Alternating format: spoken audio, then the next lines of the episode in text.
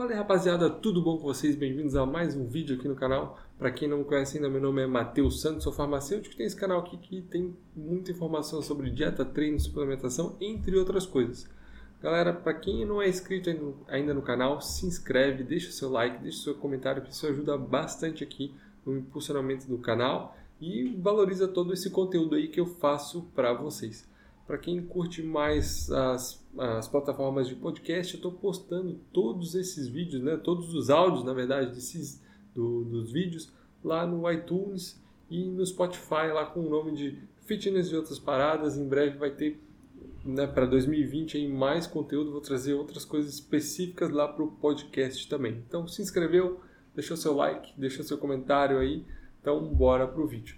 Galera, eu fiz aí um vídeo sobre o que comer no pré-treino, todo levantamento científico do que você precisa saber é, das refeições pré-treino, como fazer de maneira adequada. Agora eu vou comentar um pouco do pós-treino, que esse, essa segunda etapa e que ela é muito importante.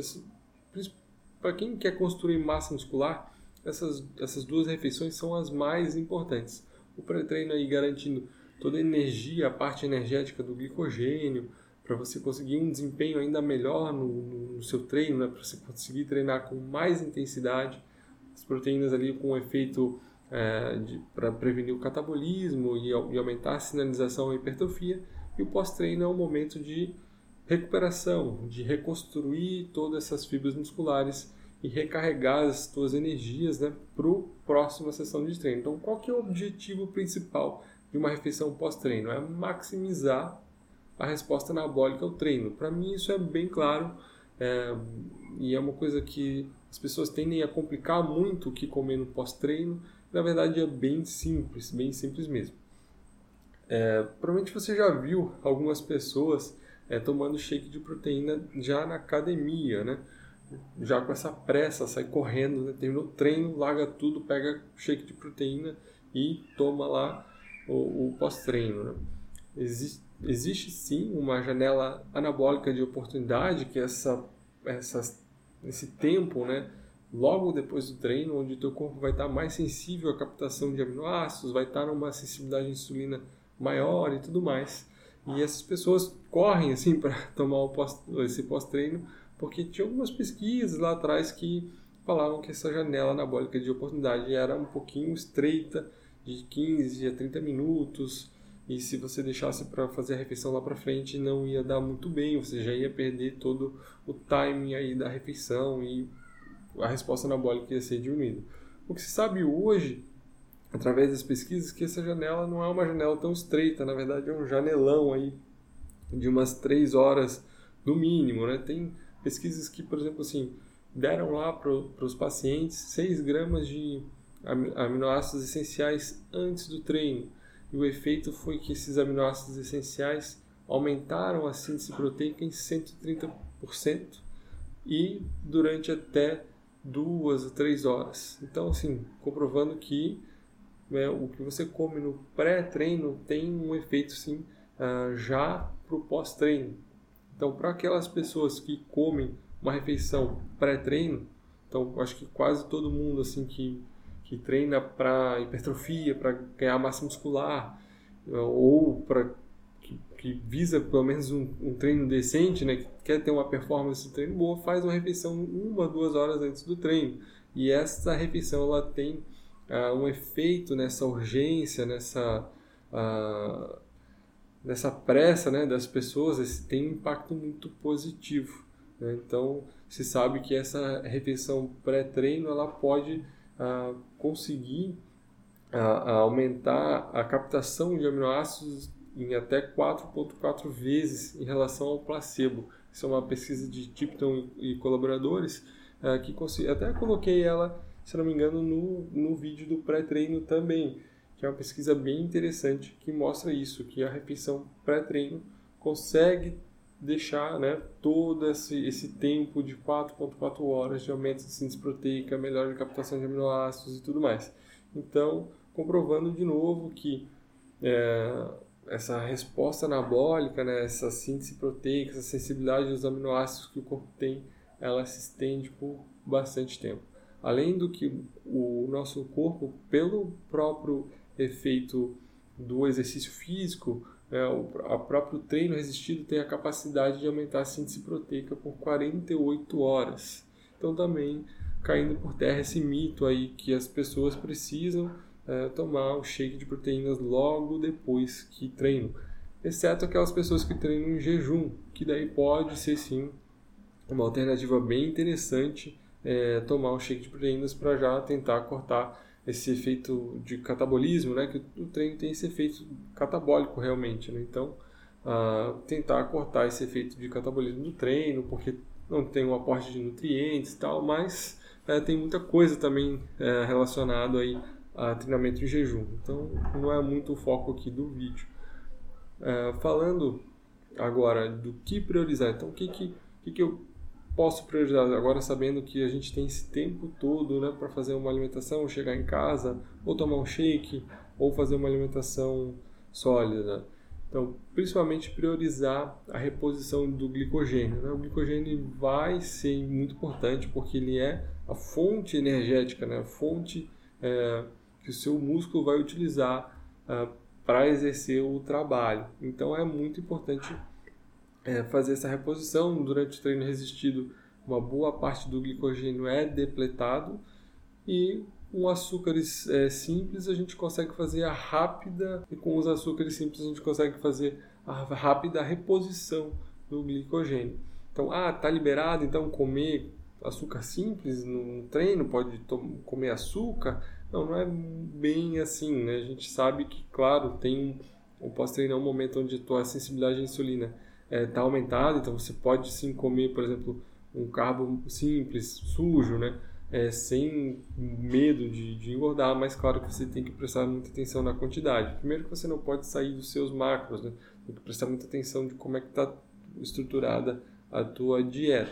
Segundo que depois que você prestou atenção nos macros, tem recomendações de carboidrato, né? Então, as recomendações são aí de 0, 0 8 a 1,2 gramas é, de carboidrato por quilo. Então, que assim, eu gosto dessas recomendações, são interessantes, mas a gente sempre tem que olhar o, nosso, o contexto da nossa dieta. Então, por exemplo, para mim, nesse momento, 1,2 gramas em 210 gramas que eu estou comendo de carboidrato por dia é muito. Então, eu utilizo o mínimo, né? Eu fico dentro de uma faixa é, de ótima de reposição de glicogênio mas eu consigo adaptar aí para o que eu estou precisando no momento. Então, para mim, se fosse 1.2, ficaria iria faltar carboidrato para fazer minha refeição uh, pré-treino, por exemplo, para colocar o carboidrato em outras situações do meu dia, onde ia ficar mais confortável para eu poder fazer a dieta. Então, é, eu, eu trabalho, gosto de trabalhar dessa forma. Então, uh, uma, uma vez calculado ali o quanto de carboidrato, quais fontes de carboidrato, né? o que, que a gente pode utilizar.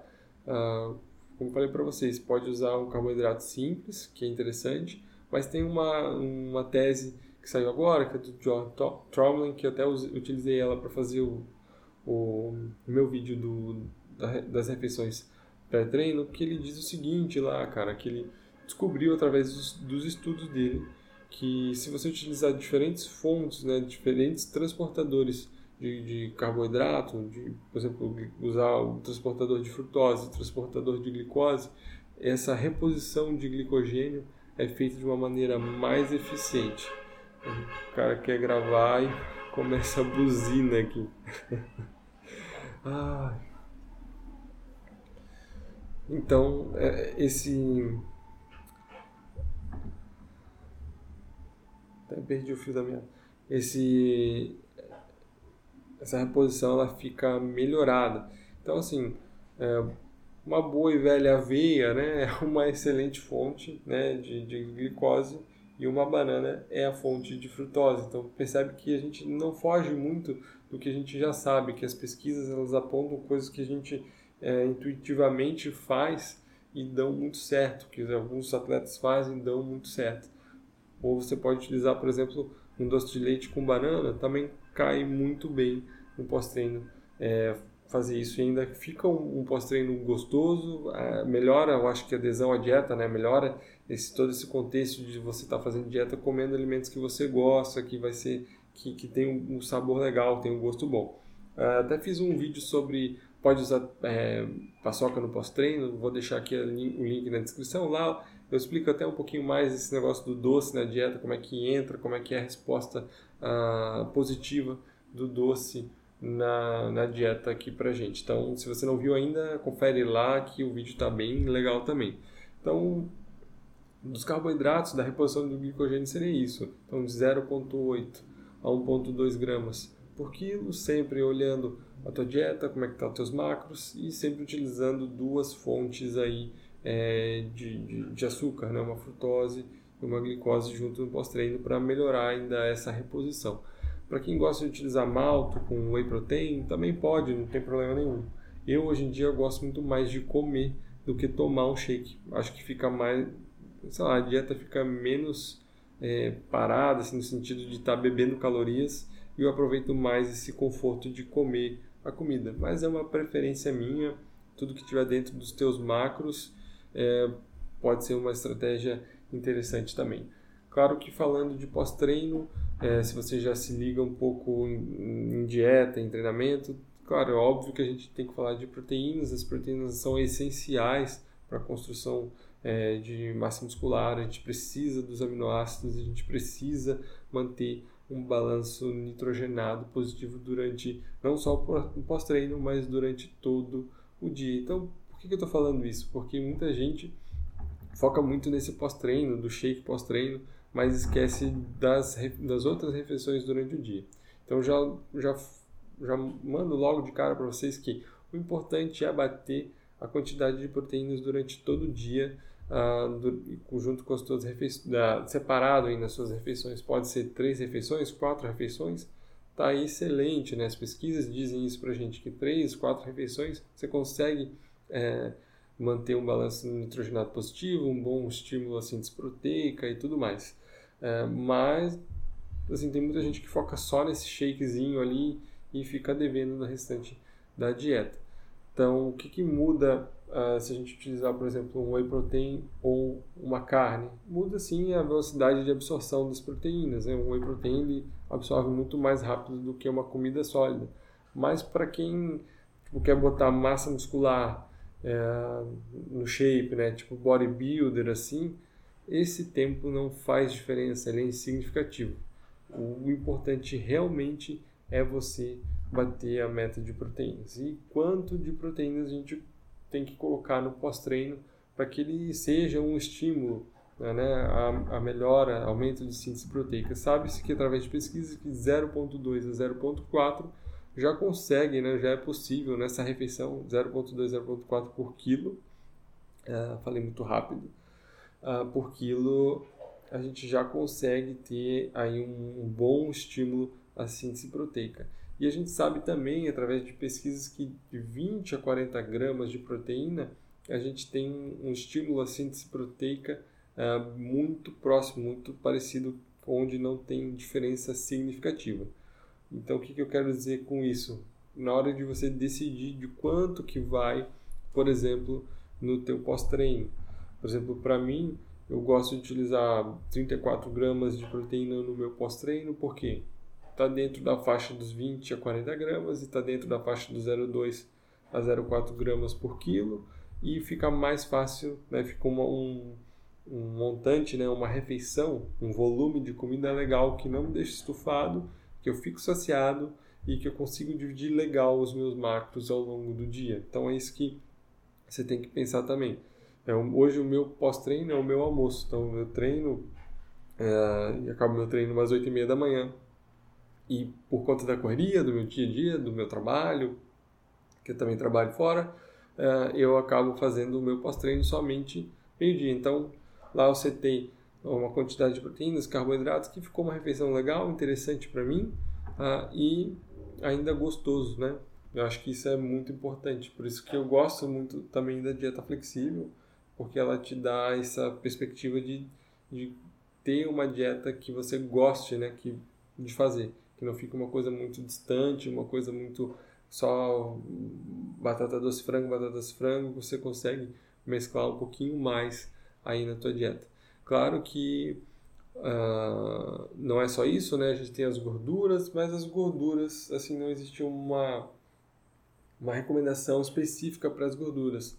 A gente sabe que tem alguns pesquisadores que relatam que a gordura não pode entrar com muita agressividade no pós-treino, porque ela pode diminuir a, a digestão dos carboidratos e essa velocidade dos carboidratos pode ter diminuído, não pode ser muito legal, mas a gente também tem outras pesquisas que indicam que pessoas que comeram grandes quantidades de gordura não sofreram diminuição na síntese proteica.